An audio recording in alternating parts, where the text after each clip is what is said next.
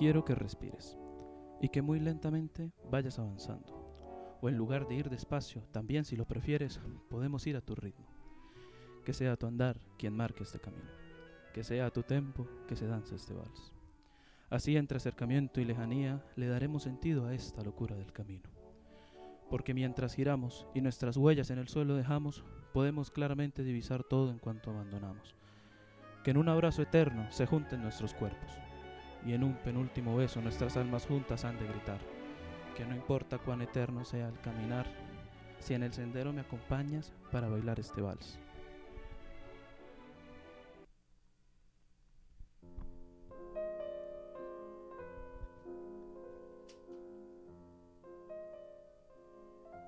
Muy buenas noches. Bienvenidos sean todos ustedes a Espontáneos. Les saluda su anfitrión, Camilo Eduardo Vázquez, plácido de invitarlos a este nuestro espacio para la conversación. Esta noche me acompañará como siempre Carlos Duarte, estudiante de Economía de la Universidad Industrial de Santander. ¿Cómo te encuentras esta noche, Carlos? Pues me encuentro muy bien, Camilo. Excelente, qué, genial poder escuchar y poder estar aquí presentes para compartir con la gente que nos está escuchando. Eh, vamos eh, también a compartir el programa el día de hoy con un estudiante de canto lírico de la Universidad Industrial de Santander. Su nombre es Elkin Fuentes. ¿Cómo te encuentras, Elkin? Hola Camilo, buenas noches y a todos los espectadores también les deseo unas buenas noches. Hola Carlitos, ¿cómo está? Eh, muy bien, me encuentro también bastante feliz y contento de compartir con ustedes y, y conversar en este espacio grato. Muy bien, entonces, como pueden ver en el título, todos ustedes, vamos a a debatir un rato, a charlar, pues, acerca de lo que viene siendo las formas no convencionales del arte. Porque, bueno, aquí un comentario un poquito ya más, como el nombre lo indica, el título lo indica, más espontáneo es que durante estos tiempos de confinamiento una muy buena idea para poder llevar las cuestiones de la ansiedad y lo demás puede ser explorar este lado artístico que tal vez no hayamos revisado en algún momento de nuestras vidas. Puede ser bastante útil y puede ser de hecho algo sumamente terapéutico y grato. Puede que descubramos talentos que no teníamos y es una invitación a que todos ustedes también se, se cuiden y cuidemos a los demás. Para comenzar, queremos meternos ya de, pleno en terreno pantanoso. Vamos a comentar acerca del arte conceptual. Lo que ustedes están viendo en pantalla en estos momentos es una foto del artista Marcel Duchamp, el autor del urinario de Duchamp, que es lo que ven al lado. Es conocido por algunos como el urinario, como otros por la fuente, el caso es que es la primera obra, por así decirlo, del arte conceptual. Pero, ¿qué es exactamente el arte conceptual, Carlos? Bueno, cuando nosotros vamos a hablar del arte, del arte conceptual, lo primero que tenemos que entender es que el nombre nos describe prácticamente el significado. Cuando hablamos de arte conceptual hablamos de un concepto por encima de la ejecución. Una obra de arte en la cual es el significado lo que le da el valor y no la ejecución del arte como tal. Es decir, si tenemos una pintura es lo que representa y no la pintura en sí lo que hace que ésta sea una obra de arte, por llamarlo de algún modo. Y eso está muy relacionado con un término que nos acaban de mencionar en el, en el chat en vivo de la gente de Espontáneos y es amparte. ¿Qué significa amparte? Que es un término que estamos viendo últimamente en internet, sobre todo, eh, cuando se habla de críticas artísticas, ¿qué es el amparte? El amparte es un término bastante interesante. Para empezar hay que aclarar que es un término despectivo y se utiliza no de forma técnica o profesional cuando se discute del arte conceptual, sino más como una forma de llamar a estas obras de arte en las cuales la ejecución es tan sencilla que hasta una persona sin talento puede conseguir hacerla. Y es realmente el concepto que viene con la obra, por ejemplo, un párrafo que explique qué significa, lo que le da valor a esta obra, en especial en mercados donde hay obras que pueden valer cientos de miles de dólares y realmente puede ser hecha por cualquier persona sin talento, más es el concepto detrás de la obra lo que le da su valor. Y fíjense que esto no es tema extraño para los que están aquí presentes escuchando la transmisión, sino que es muy probable que hayan escuchado a algún artista, algún amigo, tal vez algún, algún comentario en internet acerca de que no, esto no es arte, esto no es posible, que tal, porque hace poco, hace un par de meses, eh, surgió polémica por una obra de un plátano pegado en la pared, que no sé si lo recuerden. Y este plátano pegado en la pared fue el boom de su momento y fue una locura absoluta. Lo mismo como pasó en el Festival Internacional de Arte de Cartagena cuando se cayeron las gafas y todo el mundo estaba re loco diciendo, wow, que es increíble esto de las gafas, que qué soberbio detalle. Entonces es algo bastante, bastante, bastante complejo y muy pantanoso. Y miren que ya nos están comentando aquí en el chat acerca de Yoko Ono y de Lamparte y de la música. Entonces, pregunta para directamente vamos con Elkin. ¿Es posible, eh, ya que la, música siendo para muchos el arte más puro, el arte más precisamente así, ¿es posible que haya amparte dentro de la música? ¿Es eso lógico? Bueno, partiendo del concepto de posibilidad y si existe o no una relación directa entre el arte música, entonces nos remitiríamos a algo que es bastante elemental en la característica de la música.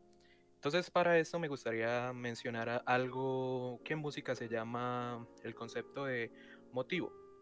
El motivo es un fragmento o un elemento de las formas musicales, eh, particularmente de, una, una época específica en la música. Entonces, si yo parto de un motivo y me gustaría ejemplificarles aquí con una melodía y pudiéramos eh, escuchar, entonces les propongo un motivo. hagámoslo, hagámoslo. Sí, ok, ya, ya, ya, ya están escuchando, ¿verdad? Entonces, este, este es el motivo. Ok, empiezo.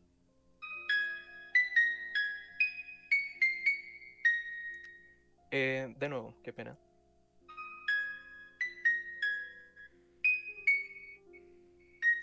Entonces, partiendo de este pequeño motivo, yo sé que es una melodía que es bastante, digamos, reconocida.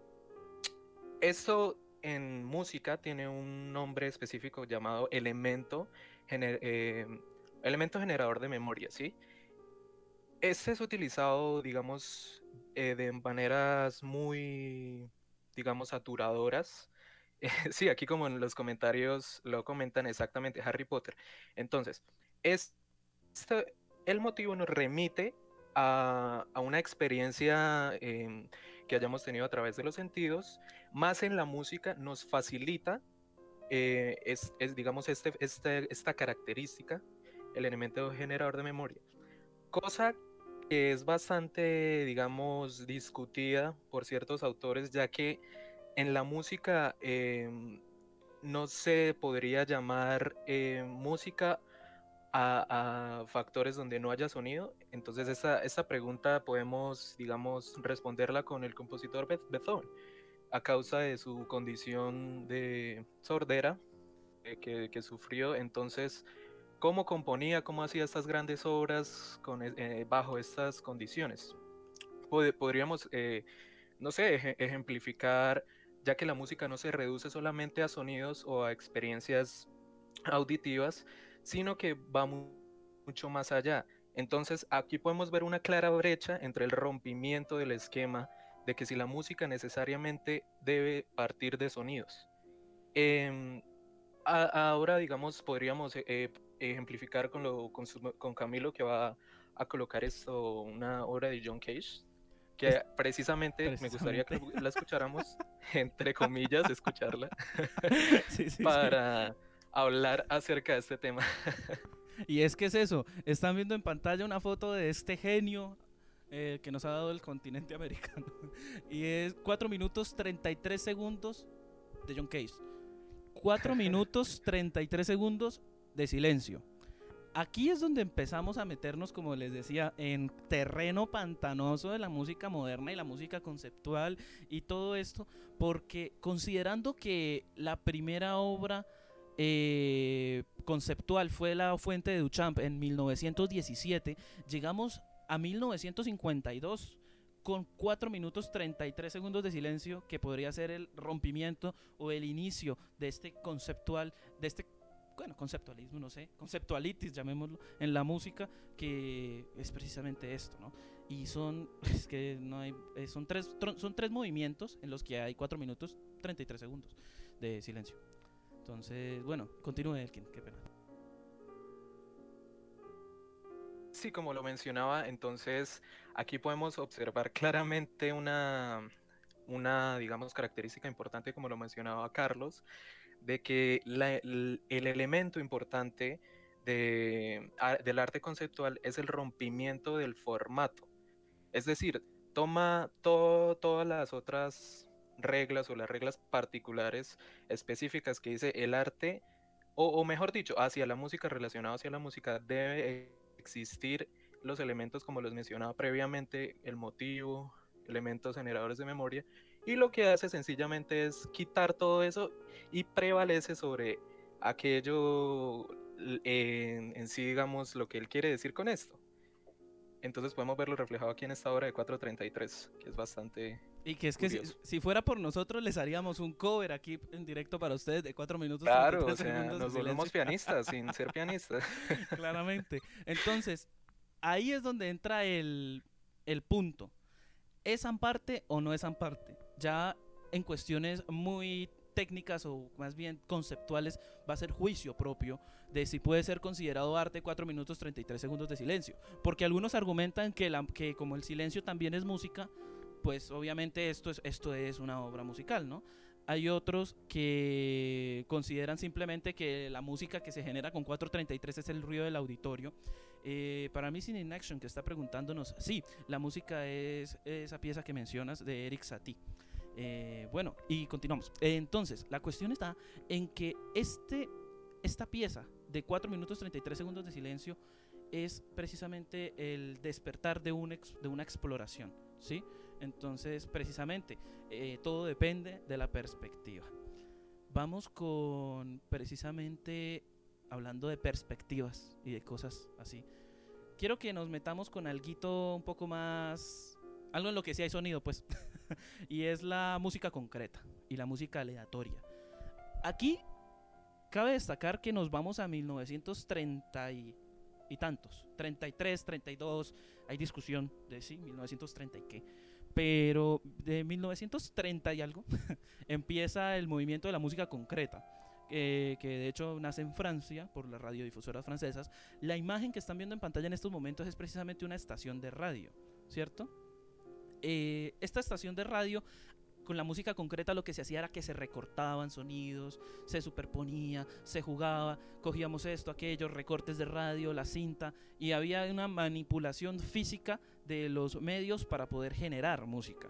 Un ejemplo bastante, bastante claro de música concreta puede ser la introducción de Money de Pink Floyd del álbum The Dark Side of the Moon, y que inclusive lo voy a poner para ustedes, para que sepan más o menos cómo va la cosa.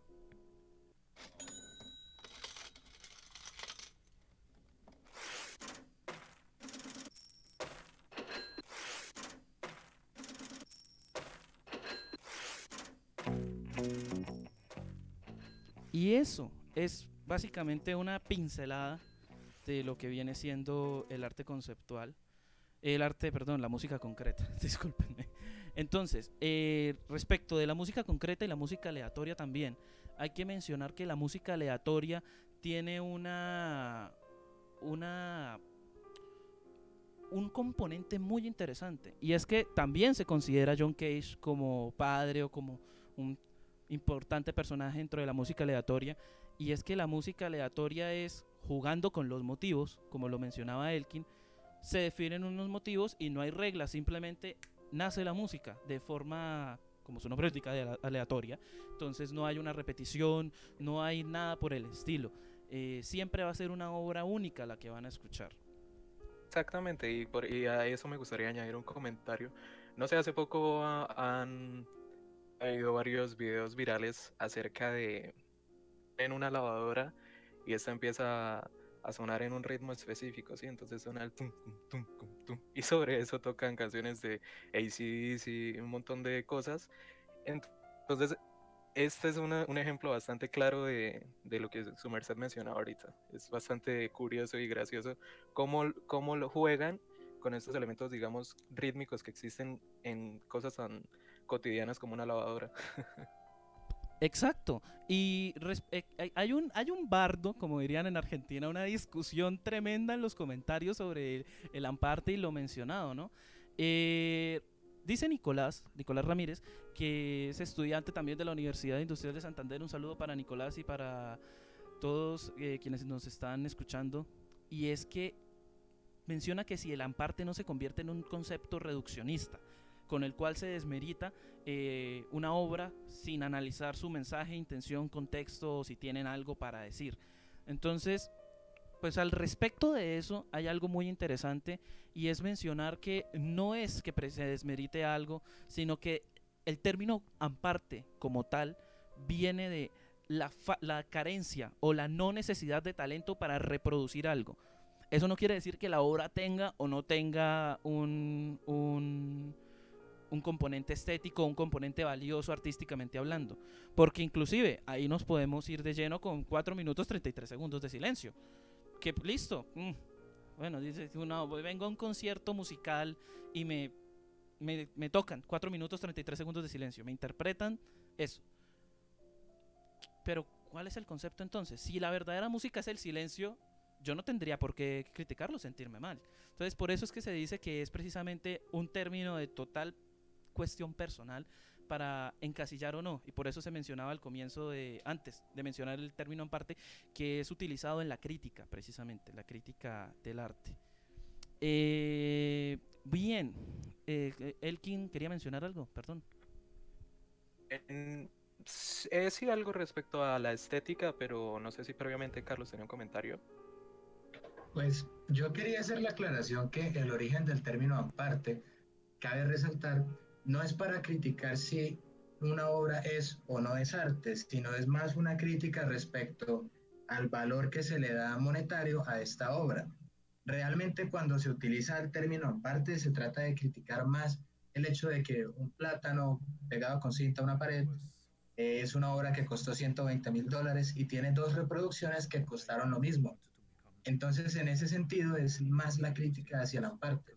Sin embargo, aún el creador del término eh, admite que las obras, de, las obras de Amparte son arte, simplemente no deberían tener el mismo valor monetario que las demás. Y volvemos a la cuestión de la subjetividad de una cosa y de la otra. Y bien, eh, no sé, un aplauso a Angélica que nos ahorró la discusión con un comentario desde hace bastante tiempo mencionando la definición más exacta de Amparte, que es la reproducción capitalista del arte cuando no hay un talento, por así decirlo, para hacerlo. Bien, vamos a, a saltar. Vamos a saltar unos cuantos kilómetros, unos cuantos años, y vamos a hablar de una obra del cine moderno, ¿sí? Y es algo que me encantaría discutir porque tengo entendido que él quería mencionar algo acerca de algunos detalles sobre Aaron Copland y acerca de sobre los tipos de artistas, compositores y ese tipo de cosas que hay. Y es que vamos a hablar de Bergman o La inesperada virtud de la ignorancia. Esto es una película, esto es un pedazo de película recomendadísimo, dirigida por el mexicano Alejandro González Iñárritu. Esta película es del 2014, si mal no recuerdo. Y trata acerca de un artista, de un actor al cual ya le pasaron sus mejores años de gloria. Y él intenta relanzarse a la fama con una obra de teatro en el cual pues va a encontrar unas cuantas dificultades para llevarla a cabo y, y hacerla de manera exitosa, ¿sí?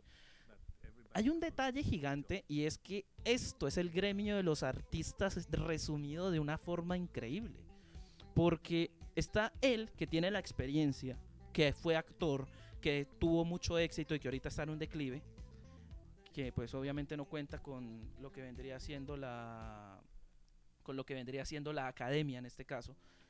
Y durante el desarrollo de la película se eh, llega un personaje que sí tiene la academia, que sí ha sido formado y se siente en una superioridad a la hora de juzgar y a la hora de actuar, ¿cierto? También tenemos al crítico de arte y que en una parte se, hay una discusión y se dice, es que tú eres crítico, y eres crítico porque no fuiste capaz de ser artista. Y es una, es, una afirmación bastante pesada, ¿no? Y además de eso, es, hay muchos elementos que vale mucho la pena analizar. Eh, como mencionaban aquí los comentarios, el final es una cosa sumamente conceptual, precisamente. Y la mención especial es por dos cosas. La primera, y es los tipos de artista, y la segunda, que es las formas no convencionales del teatro. Porque sí hay no convencional eh, en el teatro y demás. Y se va a hablar del happening. Y del happening y de la performance y de las instalaciones que va más hacia las artes visuales propiamente dichas como las artes plásticas. Y, y es que en una escena hay una discusión entre el personaje interpretado por Michael Keaton y el personaje interpretado por Edward Norton, en la cual Norton le dice al personaje de Keaton que no tiene que utilizar el, libreto, le rapa el libreto y lo empieza a retar, lo empieza a provocar. En el momento eh, a Keaton se, se sale de sus casillas y empieza una pelea bastante, bastante, bastante fuerte. Y le dice que no, que precisamente esa no, que es, bueno, interpreta como lo quiere escuchar el personaje de Norton, ¿cierto? Ahí hay un detalle muy interesante y es cómo fluye el arte, cómo la interpretación, porque va más allá de lo que puede llegar a considerarse eh, simplemente un libreto o lo que sea, sino porque verdaderamente fluye, porque se le da así, ¿cierto?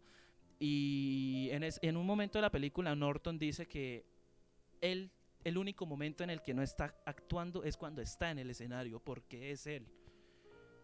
Entonces, esta improvisación y esta situación nos lleva al happening. Y lo que están viendo en este momento en pantalla es una obra llamada Fluidos. Esta foto en específico es de una exposición en Madrid. Y es que Fluidos es una obra de happening, porque en el happening eh, lo que se busca es la participación del público de la gente que va pasando de manera improvisada. Entonces se ponen de acuerdo unos cuantas personas, actores en este caso, y empiezan a dramatizar o a llevar a cabo una situación. Y de esta manera van integrando gente del público que va pasando, que los invitan, y se va formando precisamente, se va desarrollando la obra con actores improvisados.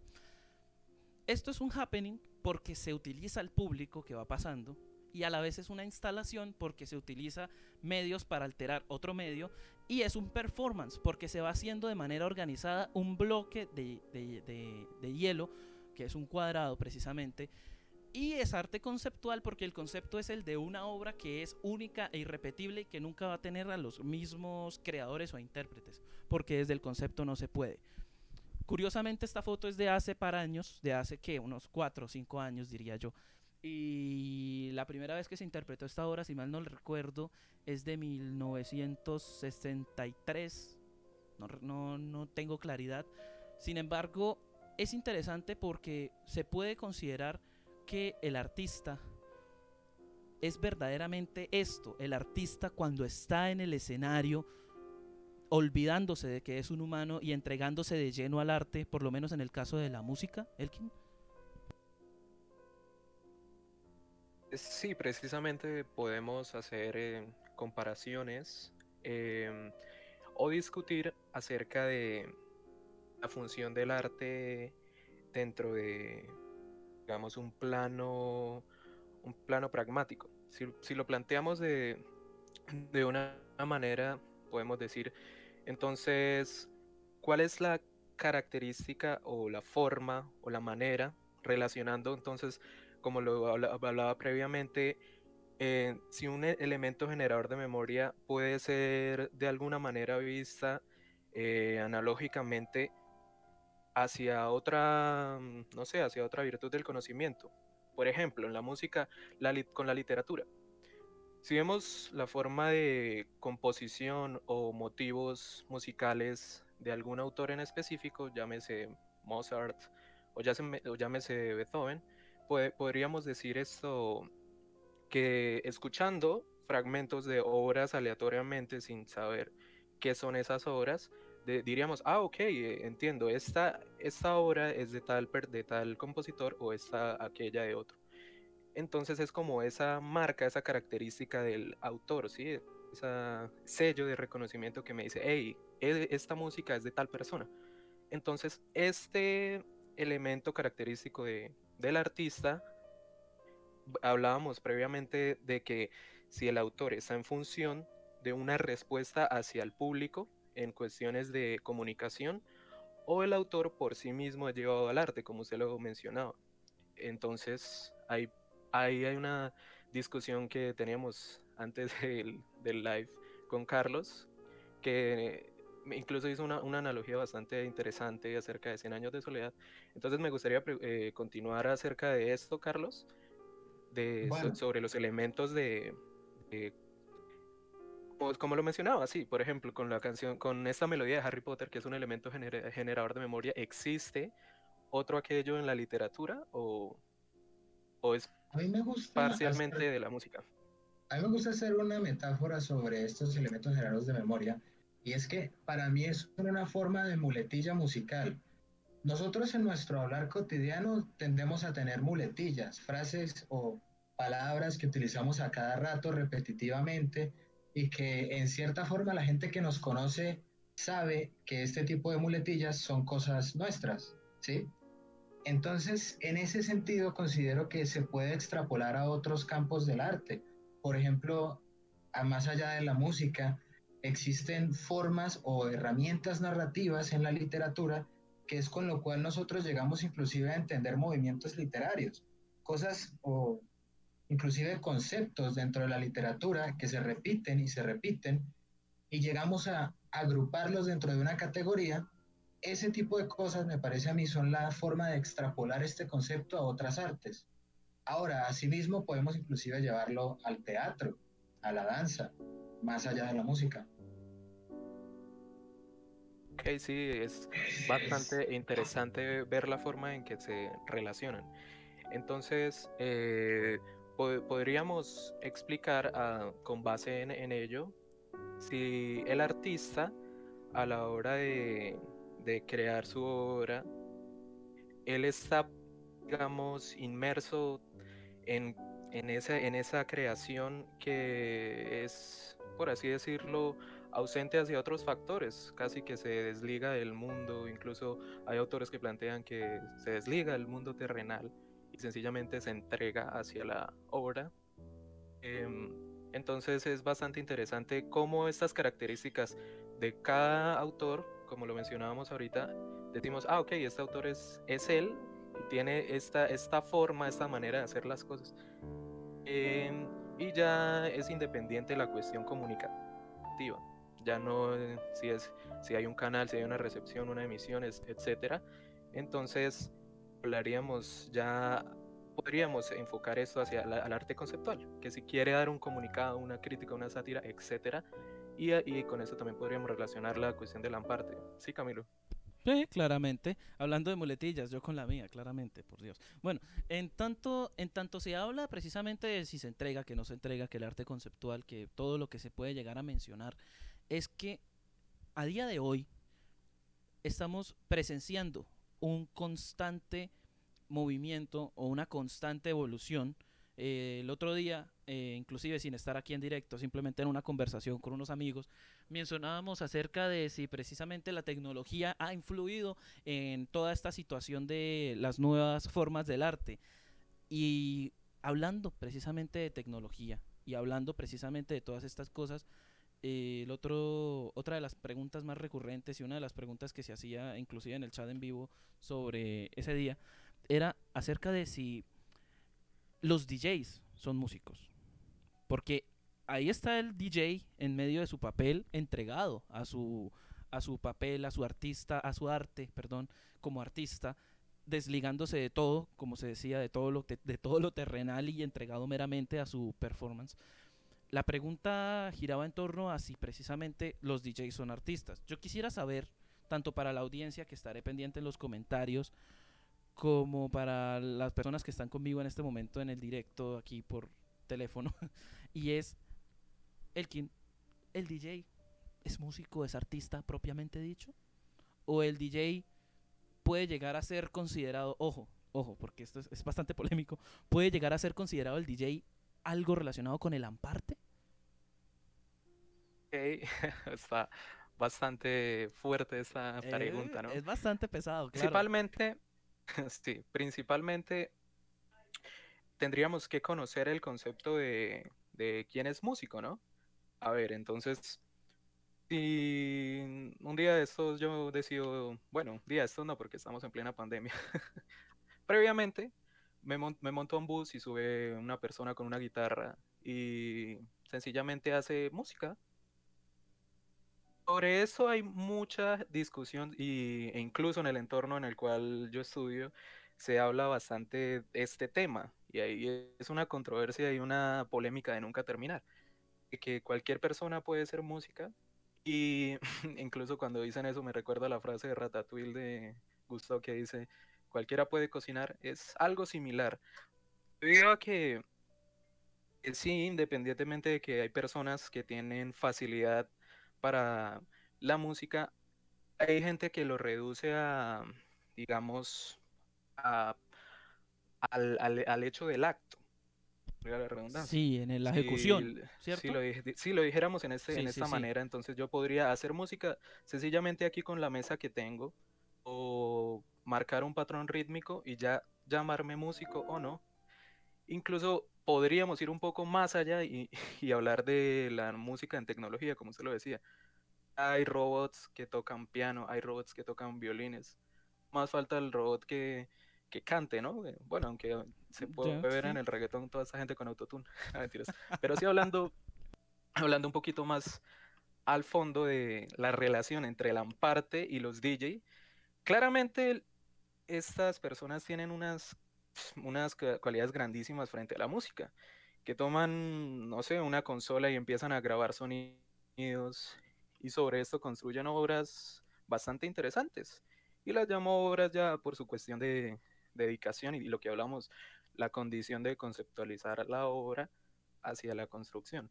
Entonces, el hecho de si una persona es músico o no, yo diría que que el problema no es tanto en, llamarlo músico por las, por las virtudes y cualidades que tiene, sino ya más bien el, afán mismo de las personas de encasillar quién es músico y quién es no. Y, por eso es unos temas de, bastante controversia, así mismo como lo es el amparte con el arte. Entonces ya es bastante complejo en sí decir que, quién es músico, quién no es músico, eh, es, una, un, primero una corriente histórica bastante amplia para poder en lo académico llamarse músico, o sencillamente desde una perspectiva más ingenua, una perspectiva más intuitiva, que una persona llegue y escuche a una persona que canta bonito y diga, oiga, canta chévere, canta, y ahora tiene una guitarra, ah, no, es músico. Entonces, todo va conectado desde las perspectivas y la organización, digamos, de conceptos esa es mi forma de, ver la, manera. No, sé usted en qué, en qué forma lo tenga presente, Camilo o Carlos.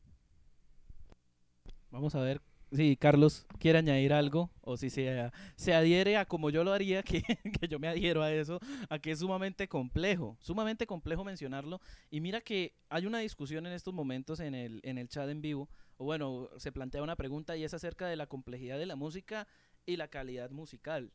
Porque mira que vamos para ese lado, acerca de la complejidad, de la calidad y de todo lo demás. Porque alguna vez, en una conversación con un profesor, profesor de artes, nos decía que el gusto estético y la afinidad estética, la sensibilidad, se puede formar en una academia. Y tú la puedes llegar a, a desarrollar porque te dices, mira, así es como se hace esto y esto suena bonito o esto es bonito, ¿sí? Entonces, te están enseñando, te están pasando la cuestión estética como tal. Ahora, el juicio personal acerca de la calidad musical, por ejemplo, y la complejidad de la música es algo ya que va más bien, diría yo, en la persona. Porque calidad musical se podría decir, eh, utilizando, apegándonos a la definición de la palabra calidad, podríamos decir que hoy día es mayor calidad porque hay mejores mejores formas de hacer las cosas. Hay menos ruido, menos limitantes, la tecnología ha avanzado, lo que hace una mayor calidad. Pero en términos del aporte precisamente estético al arte y todas estas cosas, ya la, la discusión entra hacia qué es lo que hoy día es el arte vanguardista como tal o el arte moderno, lo que como lo que se diría de alguna u otra manera, lo que vende hoy en día más, ¿sí?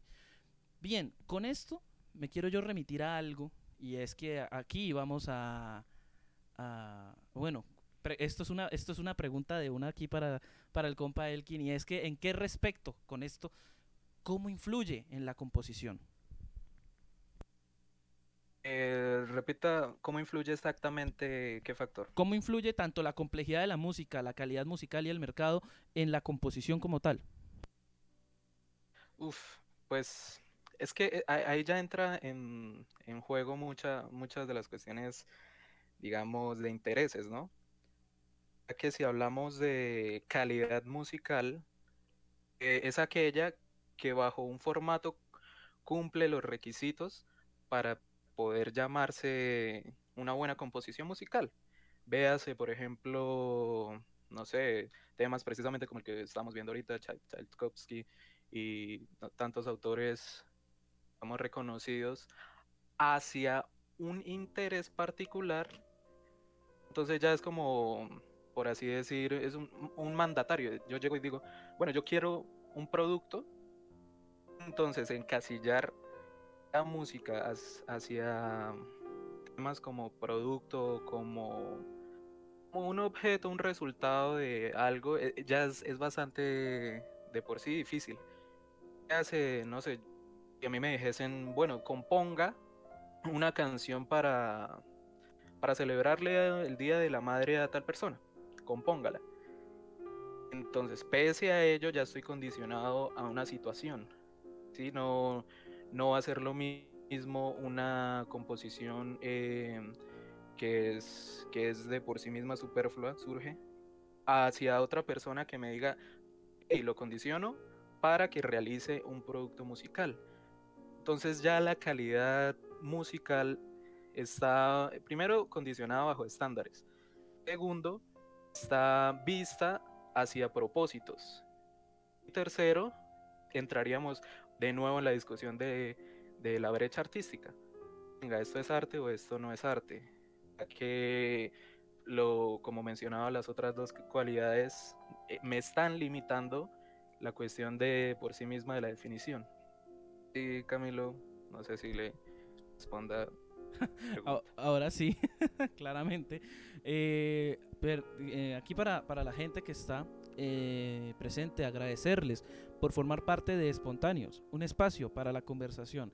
Eh, quiero precisamente enviar un saludo a todos los que nos están escuchando, a todos los que nos, a todos los que están participando en el chat en vivo y me encanta ver cómo se pueden llegar a formar discusiones con términos tan complejos y a la vez tan, o sea, términos tan difíciles de explicar y cosas tan complejas que se forman a la ligera simplemente discusiones en las que se hacen juicios, en las que se dice una cosa, se dice la otra, pero diría alguna vez en una conferencia que le vi al maestro Rubiano, el actor, y es que lo más bello del arte es olvidarse de que estamos hablando de arte y simplemente vivirlo. Entonces es dejarse engañar, ¿cierto? Dejarse eh, precisamente conquistar del arte. Vamos con un aporte de Carlos que nos, nos quiere hablar acerca del el arte como mercancía. Ojo, porque recordemos que aquí el compañero es economista, ¿no? Entonces, bueno, pues estudiante de economía ya, ya, dentro de poco es economista y lo celebraremos aquí en Espontáneos muy probablemente. Entonces, eh, por favor, Carlos, su intervención. Bueno, a mí me parece muy, muy interesante el tema de hablar del arte como mercancía, porque se remonta a un concepto viejo y que está muy presente en todo momento cuando se trata de negociación y es especulación. ¿Con qué le damos valor a las cosas? Es decir, ¿por qué algo vale lo que vale? En últimas, gran parte es simplemente el valor que le da cada uno a la cosa. Entonces, cuando hablamos de especulación, podemos decir, si alguien tiene el suficiente dinero y le da el suficiente valor a un objeto, ¿lo compraría a un precio más elevado que el resto de personas? Y lo que vemos en la práctica es que sí. Y eso se remonta al tema de por qué llega a ser tan famoso el arte conceptual. ¿Y por qué se puede llegar a vender por precios tan exorbitantes? Es que el solo hecho de que todo el mundo arme un escándalo porque vendan una banana que está pegada a una pared por una cinta por 120 mil dólares, le da valor propio a la obra. Es decir, alguien que la compra por intereses netamente financieros, le interesa que una obra sea así de controversial. ¿sí? Y en muchas formas esto se remonta a la discusión viejísima del arte y es la diferencia entre un artista y un pintor, que es el tema de si uno debe hacer lo que quiere o debe hacer lo que le piden. ¿sí? Entonces, el arte como mercancía es una problemática que no se puede tratar a la ligera porque es una realidad que el dinero es necesario para que un artista viva, por ejemplo. Entonces, si un artista puede conseguir más dinero mediante el uso dudoso de sus obras o mediante la tergiversación de su obra, ¿por qué no lo haría? Esa es la problemática real de hablar del arte como mercancía. Esta forma en la que se corrompe el origen, el origen de, de la inspiración y de la obra y llega a ser simplemente una forma más de lucrarse. Y la necesidad del campo, porque otra cosa que hablaban mucho en el chat era el tema de cómo alguien que puede pintar con un talento excepcional puede recibir una paga muy baja comparado con otros artistas que hacen obras que podríamos decir tienen una calidad técnica relativamente dudosa. Y oiga, y eso, y eso relacionado, y eso relacionado precisamente con el amparte, con todo lo demás, porque retomamos conversación de hace treinta y pico de minutos, y es que el amparte y todo lo demás, a fin de cuentas, se resume en lo que viene a ser el mercado. Porque como el, el mercado define lo que es en el momento arte, lo que es en el momento pues, todo lo demás. Y bueno, vamos a, ir como encaminándonos, por así decirlo. Sí, Camilo, me gustaría compartir antes de... Ah, bueno, hágale, hágale, hágale. Qué pena, hágale. Sí, no, esto es un verso de Antonio Machado, el verso 26 de los, del famoso poema eh, de esa canción que no sé si hayan escuchado de Caminante no hay camino, precisamente lo estábamos viendo en una materia llamada esto, evaluación del aprendizaje, que me pareció muy, muy interesante y que viene al tema entonces les leo el verso, dice, poned sobre los campos un carbonero, un sabio y un poeta. Veréis cómo el poeta admira y calla, el sabio mira y piensa. Seguramente el carbonero busca las moras o las setas. Llevadlos al teatro. Y solo el carbonero no bosteza. Quien, prefiere lo vivo a lo pintado es el hombre que piensa, canta o sueña. El carbonero tiene llena de fantasías la cabeza. Entonces, este, digamos, es un movimiento bastante interesante que me parece em, que, que viene al caso, ¿sí? Ya que mencionaban ahorita cuáles son los fines del amparte. Entonces, como lo mencionaban, sí, tiene bastante esto, em, e, énfasis capitalista, podríamos verlo de esa manera. Sin embargo, entre la brecha del arte y el arte conceptual está, como lo menciona el poema, e, en la cuestión de la, de la vivencia, ¿sí? Que como, lo, pone aquí el carbonero, lo, pone como aquel que vive, ¿sí? No que sencillamente eh, se aísla de las cuestiones superficiales, sino le da rienda suelta a la vida. Y ese es uno de los factores bastante influyentes que, que me gusta y que viene el caso para aportar Camilo. Y precisamente con todo esto de el camino y demás, me gustaría, hablando de caminos, de senderos, de trayectos y demás, me gustaría que saltáramos a una de las partes más interesantes del programa del día de hoy y es un análisis y a la vez un tributo ¿sí? a Giorgio Moroder. El señor que ven ustedes en pantalla en estos momentos es un productor musical italiano. Aquí él en cuestión recibe un homenaje por parte del dueto francés Daft Punk en el año 2013, en, una, en el tercer track de su álbum Random Access Memories, una canción llamada Giorgio by Moroder, que se los voy a definir a grandes rasgos y vamos a escucharlo y vamos a ir comentando mientras escuchamos la pieza, bueno, la pieza, la canción, como lo quieran llamar. Y es una, un resumen de la historia moderna y es que es sencillamente genial.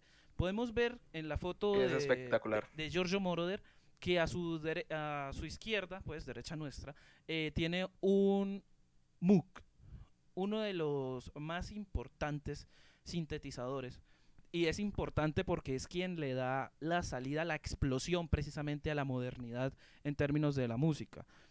Y vamos a, vamos a precisamente a, disfrutar de ella mientras hablamos entonces con ustedes de Giorgio Baimoro de, de Daft Punk. When I was 15, 16, when I really started to play guitar, I definitely wanted to become a musician. It was almost impossible because it was the dream was so big. that I didn't see any chance because I was living in a little town, was studying, and when I finally broke away from school and became a musician, I thought, well, now I may have a little bit of a chance because all I really wanted to do is music and not only play music but compose music. At that time in Germany in 69, 70, they had already discotheques so I would take my car, would go to a discotheque, sing maybe 30 minutes. I think I had about seven, eight songs. I would partially sleep in the car because I didn't want to drive home. And that helped me for about almost two years to survive in the beginning I wanted to do an album with the sounds of the 50s, the sounds of the 60s, of the 70s, and then have a sound of the future. And I said, wait a second, I know the synthesizer. Why don't I use the synthesizer, which is the sound of the future? And I didn't have any idea what to do, but I knew I needed a click. So we put a click on the 24 track, which then was synced to the Moog modular. I knew that could be a sound of the future, but I didn't realize how much the impact would be. My name is Giovanni Giorgio, but everybody calls me Giorgio.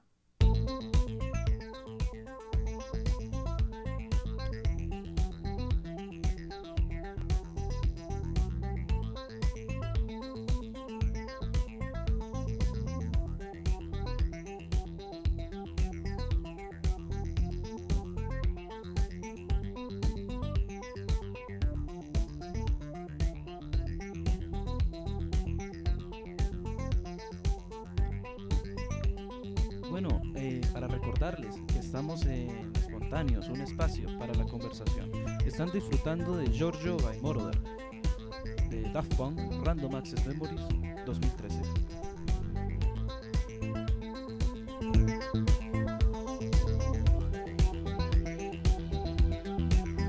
Y ojo que estamos leyendo atentamente los comentarios para poderlos precisamente exponer al final de la, de la canción y cuando se haga el análisis porque está muy interesante los aportes de, Tatiana Lauret, de Camila Pedroso y que van diciendo ahí Laura y demás. Entonces ya, ya revisaremos, ya revisaremos. Muchas gracias por estar presentes. Muchas gracias por dar este tiempo a Espontáneos, un espacio para la conversación.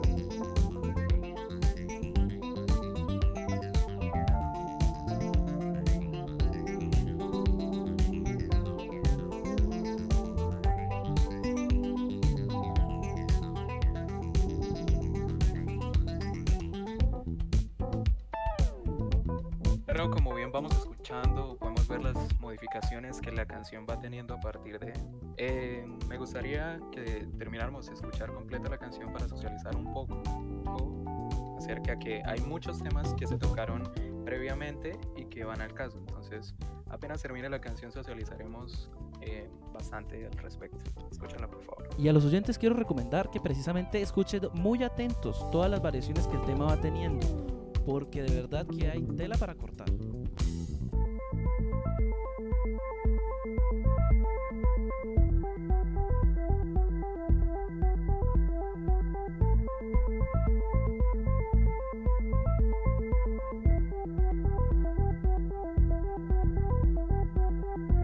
Once you free your mind about the concept of uh, harmony and of music being correct, you can do whatever you want. So nobody told me what to do, and there was no preconception of what to do.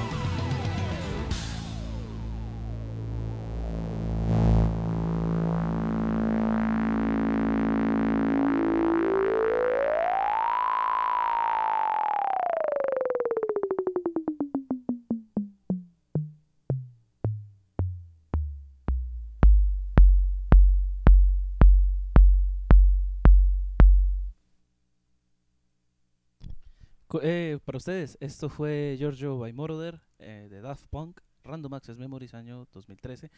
vamos a directamente a la intervención de Elkin y de hecho, de hecho, vamos a, a leer comentarios porque hay varios que vale la pena mencionar y discutir aquí. Entonces, muchas gracias por estar presentes en Espontáneos, un espacio para la conversación. Por favor, continúa, Elkin. Eh, bastante. Esta canción es bastante, digamos, interesante, que tiene muchas características de Giorgio plasmadas en, esa, en esta obra, diría yo. Es más, me gustaría hablar un poco acerca de, Giorgio, ya que es productor, cantante, compositor, DJ, mejor dicho, títulos le sobran. Eh, y, añadir a eso, pero un poquito después me gustaría discutir, esto también está relacionado con la cuestión de que si el tipo, él, no tiene una concepción como, como tal de lo que hablábamos ahorita previamente de la música, sino él tiene una, una, un enfoque bastante interesante que vamos a, a observar. Entonces vemos una evolución atiendo de, del texto, de, del, bueno, de lo que él habla al inicio. Eh, él cuenta prácticamente cosas de la vida que, que le sucedieron, que, le pasaron y lo llevaron a, mutar o, o, formar una parte de la música como, como él la concibe. Es más, en una parte del minuto 5 con o 4.33 para ser más exacto, e, él, él, hace una intervención y él dice, una vez li libre su mente, armonía y música siendo correcta, podrás hacer lo que quieras, así que nadie va a decir lo que tengo que hacer, ya que no hay idea preconcebida de qué hacer. Y justamente esta es la esencia de lo que venimos discutiendo toda este, esta noche de, del arte y el arte conceptual. Entonces, si vemos bien, este es un claro ejemplo de que él tiene dominio acerca de, la, de todo lo que tiene que ver con, lo, con las características de la música, como la armonía, el ritmo, y él, lo domina fácilmente. Y es más, lo plasma como una evolución, digamos, histórica de la, de la evolución de la música allí en, en los Estados Unidos. Entonces, él primero hace un planteamiento de la música funk, luego disco, después down tempo, luego la electrónica, y en este momentico que le, cuando leí la frase es algo que llama Sound of the Future, sonido del futuro, después plantea un, un, elemento de música ya con violines más hacia el estilo clásico, y luego plantea hip hop, luego scratching, y, de nuevo eh, el sonido del futuro, ya no es sonido, sino de future, ya del futuro como tal. Entonces es bastante, como dijo Camilo Tela, para cortar de esa obra que, que nos deja ese compositor italiano. Es muy, muy, muy interesante. Y, no sé si a, y a esto agregar una cosa, y es que hacia el final, o sea, a mí me gustaba dividirlo como por décadas, ¿no? Porque vemos que hay un momento en el cual hay un teclado que es bastante, bastante o sea, no sé cómo llamarlo, sin... es que es contradictorio lo que voy a decir, sí. Es saturado y a la vez está comprimido, ¿sí? Que es ese sonido característico de los teclados digitales, eh, bien digitales y bien viejos. Ese timbrecito de ellos es algo inconf inconfundible. Eh, y esto nos da tintes del jazz. Tocamos un poquito, llegamos a jugar con una guitarra casi como un blues, al, si al final podemos decir que era el new metal, que es la mezcla de la música, precisamente del hip hop, estos recursos de la música eh, electrónica, por así decirlo, con el metal como tal. Y al final ese ataque terrible del, del disc jockey es básicamente como las primeras luces que podría mencionarse del dubstep, eh, que es para en, es la música comercial, precisamente lo que, lo que es un resumen, eh, Giorgio by Moroder, y precisamente acerca de precisamente la comercialización y demás. Entre los comentarios hemos seleccionado algunos para plantearlos y para comentarlos, ¿sí? Nos comenta Vázquez 352209. Esos fenómenos comerciales que vemos en el mundo del arte, como el de la banana pegada con una cinta en la pared, es más el arte de hacer dinero, posando de intelectual y adelantado, y así cualquier cosa que cause escándalo mueve esa maquinaria mercantil. Precisamente también había una respuesta de Nicolás Ramírez que nos decía que de, la, misma, eh, de la misma manera, eh, espérame, que nos decía, perdón que lo encuentre, qué pena con ustedes, es que se me movió el chat. Nos decía que de la misma manera se ve el comprador y de la misma manera se reconoce el comprador o inversor del arte como individuo que afecta y construye la idea de mercado. Tatiana Lauret, también estudiante de economía de la UIS, eh, nos hace una, un aporte y es que el problema de la especulación en el arte es para quien se dirige a la obra y cuál es el fin de la obra. No es lo mismo retratar a un rey que a un plebeyo. Me refiero a que la especulación en la producción artística es afectada por la casualidad de la veracidad histórica de tal producto. Todos estos, todos estos, por así decirlo, detalles afectan en lo que hoy día se paga por obra porque mencionábamos precisamente en un momento con Carlos acerca de cuánto dinero puede generar, de cuánto la persona está dispuesta a pagar, de todo lo demás, y es que precisamente todas estas cosas influyen en qué consume la gente hoy día. Em, también quería mencionar una pregunta que ya veré quién la quiere responder, que muy probablemente sea Carlos y es el arte como mercancía durante la negociación respecto al valor monetario debería realmente ser discutido con el comprador, teniendo en cuenta la cuestión quién le da el valor al arte. Entonces, por favor, Carlos. Bueno, esa pregunta es buenísima porque se remonta a los dos conceptos básicos que se ve en economía al principio, y es el valor de uso y el valor de cambio.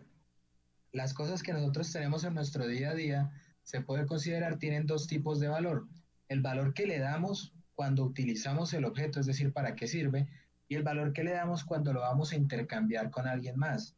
En ese sentido, si discutimos los roles sobre comprador y vendedor, es, es sencillo hablar sobre, digamos que yo hago una obra de arte que no es de la mejor calidad y le doy un valor estratosféricamente alto. ¿De qué depende que ese valor sea aceptado? De que alguien lo acepte y decida comprar la obra. Esto claramente es hablando en términos económicos.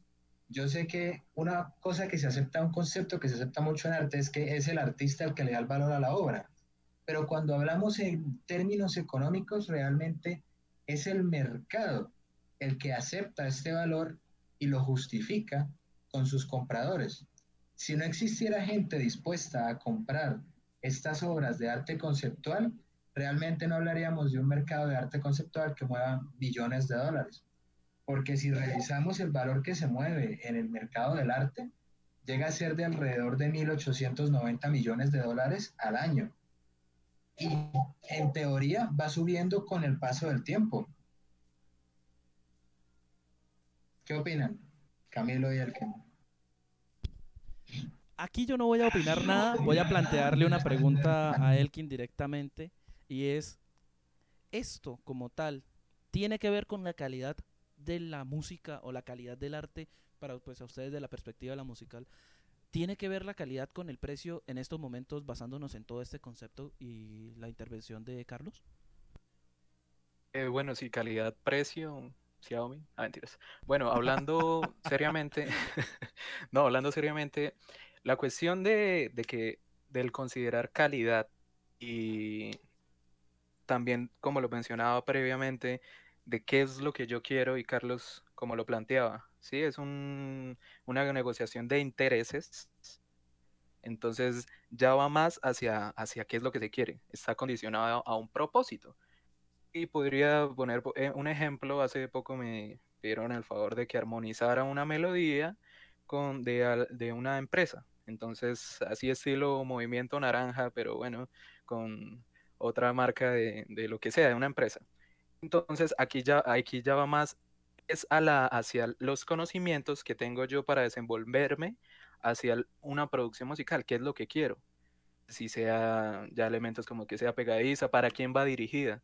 Es un, un público que sabe de música, es un público que no sabe de música, entonces ya es más una cuestión, sí, totalmente de negocios, más que por sí mismo si es calidad de música o no. Pues también respecto a eso, básicamente el mayor problema de esto es que si uno va a especular y va a depender nada más del valor de cambio de algo, el valor de uso, es decir, qué tan buena es esta obra, qué tan elaborada es, realmente pierde sentido. Lo importante es qué tan cara la percibe el resto de personas. Esa es una problemática respecto a la calidad y todo este tema del arte conceptual contemporáneo. Bueno, sí, mire, por aquí mismo, eh, viendo los comentarios, esto, Tatiana comenta, no tiene nada que ver con la calidad. Ahí está Bad Bunny vendiendo discos y no hay nada de calidad. Bueno, entonces sobre esto hay bastante discusión, ¿no? Ya que ahí ya entraríamos a hablar de qué es calidad. Si planteáramos la música, y por eso les hablaba ahorita de Aaron Copland, desde, desde qué plano se escucha, si el sensible o cuál de los otros dos, entonces ya no interesa eh, tanto el producto musical, sino para quién va dirigida. Entonces ya se convierte en algo, en un primero, en, una, en un tema de consumismo, ¿verdad, Carlos? No sé si es la descripción adecuada. Entonces ya entraríamos a un punto de, eso es totalmente hacia quién va dirigido y quiénes son los que lo consumen.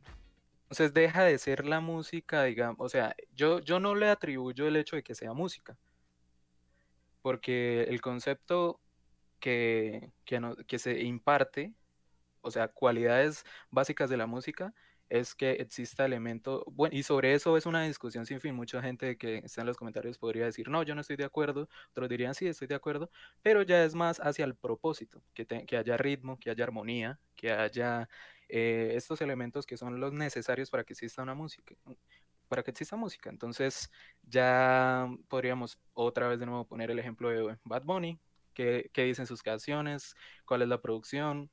Entonces, eh, ¿Y por qué, y por qué hay tanta, mm, digamos, movimiento o monetización alrededor de ello? Diría que es por las masas. ¿Me robora, Carlos?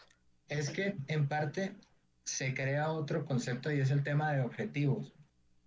Hace que la música ya no sea algo con un objetivo común de, no sé, retratar algo, una sensación, una emoción, sino que ya se trata de un objetivo.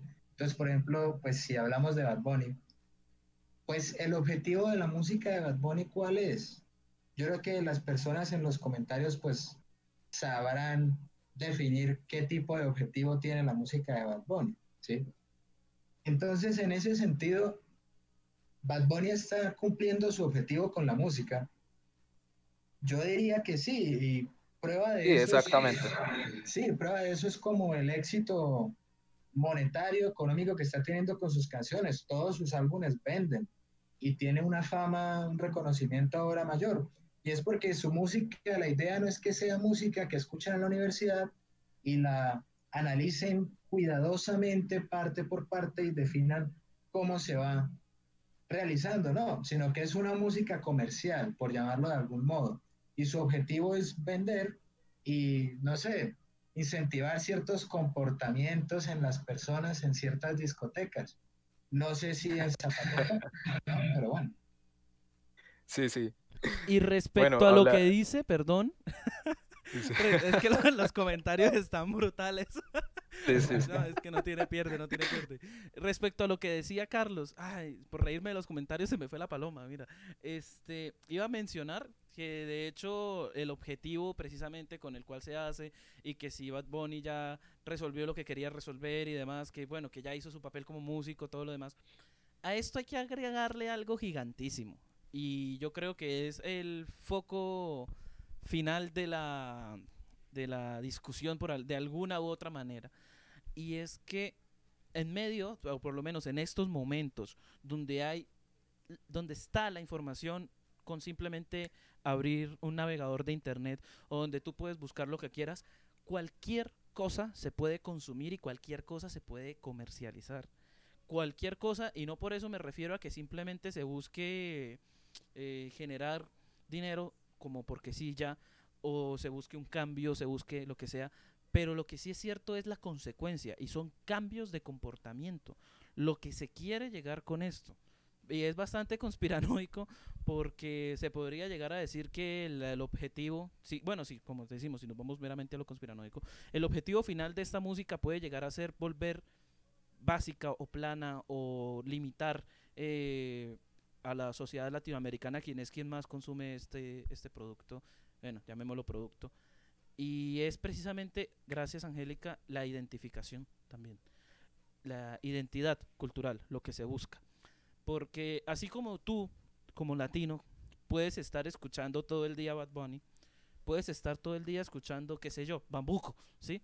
Pero porque es latino, porque es tuyo, porque es tu identidad. Entonces, eh, bueno, espera, María Fernanda nos acaba de hacer un comentario. Uno no compra arte, uno compra lo que está contenido en el arte. Siendo así, se debe plantear por qué realmente se compra el arte. Y esa discusión, esa discusión es tremenda. Exacto. Y aguanta para otros dos programas, hecho. Imagínate tú. Así de buena está la, la cuestión con la, la, discusión. Y yo interrumpí a Elkin que iba a decir algo y quiero darle No, sí, esto precisamente, precisamente tiene que ver con lo que están hablando en ese momento, que es la diferencia entre el arte y la noción del arte. Porque ahí ya entraríamos pues en una discusión grandísima que aguantaría aclararlo en otro, en otro capítulo.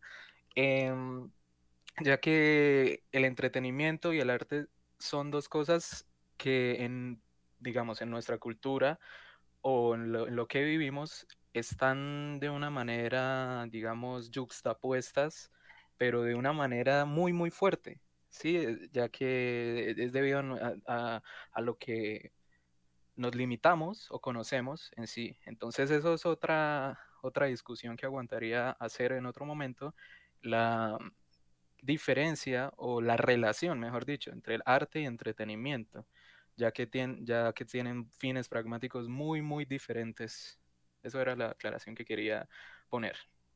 Y bien, eh, para esto quiero también tener en cuenta un pensamiento, ¿sí? Porque los que saben quién les habla, los mis conocidos, eh, saben que mi papá, mi padre, que de hecho nos está viendo, y no solo mi papá, nos está viendo mucha familia, un saludo muy especial a la familia, a los amigos, estos amigos que están aquí compartiendo un rato con nosotros, y es un pensamiento muy interesante porque él dice que el arte como tal, eh, el artista como tal, lo que hace es enseñarle al mundo su, su visión, su interpretación del medio, él con esta, con lo que capta, por así decirlo, él muestra al espectador, a la gente, cómo él ve el mundo. Y esto es el arte. Ahora, por ahí podríamos ir de alguna u otra forma resumiendo toda la discusión y es que sí, si sí, tú mire, consumes, que si tú consumes, de... que si tú consumes, perdón, que, que si tú consumes Sí, un producto de arte X o Y, es porque de alguna u otra forma consideras, como decíamos de la negociación entre comprador y el artista, consideras que esto de alguna u otra forma es también tu forma de ver el mundo. Si tú consumes esto es porque de alguna u otra manera estás de acuerdo y te gusta cómo esa persona ve el mundo. Entonces, eh, ya, por favor, continúa Elkin, que iba a leer un comentario, si no estoy mal. Sí, sí, no, exactamente, eh, que viene al caso y lo resume bastante bien, un, un comentario que dice, se vende el ideal del consumo de la capacidad material de los lujos por el poder. Creo que no está mejor resumido, era eso que quería agregar. Excelentemente. Y diría yo que con esto podemos ir pasando a una de nuestras últimas secciones para empezar a despedirnos y es el recomendado. El recomendado para que para quienes van a seguir viendo el programa, que espero sean todos ustedes y muchos más. el recomendado va a ser una parte en la cual nosotros vamos a darles a ustedes una sugerencia para que consuman algo de arte que tal vez no hayan visto o lo que sea vamos a intentar traer contenido bastante distinto para poder incentivar esto, para poder difundir el arte y crear uh, algo más de lo que ya se consume. Y es el álbum Random Access Memories de Daft Punk, que se escuchó, y la película de Bergman, o La inesperada virtud de la ignorancia.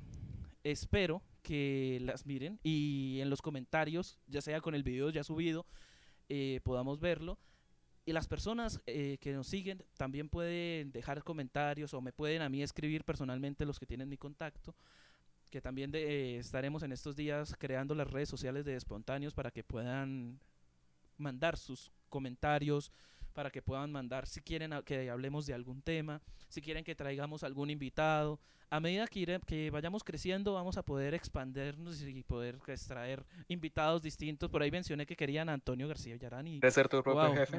Una, locura. Sí, ser tu propio jefe.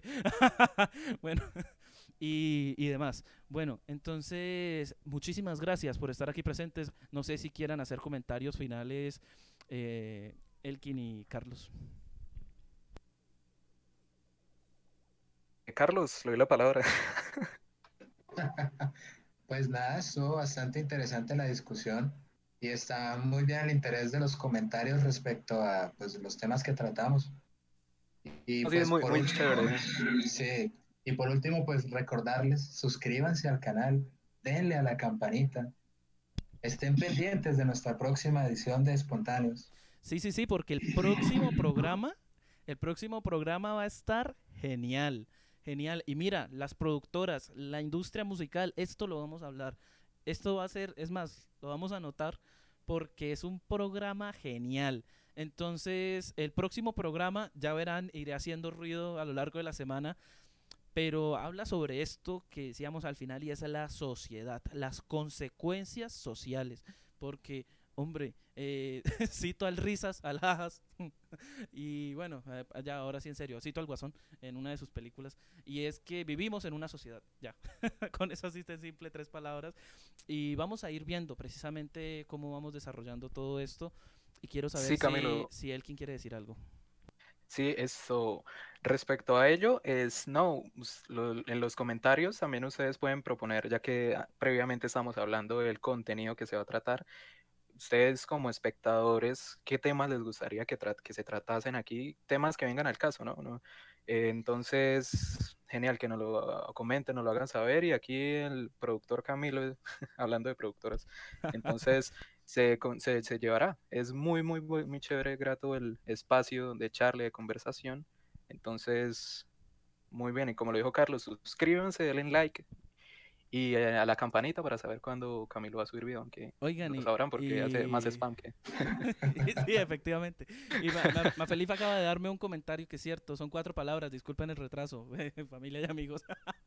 Se me olvidó contar con todo esto. Bueno, muchísimas gracias por estar pendientes. Recuerden que les habló Camilo Eduardo Vázquez en Espontáneos, un espacio para la conversación.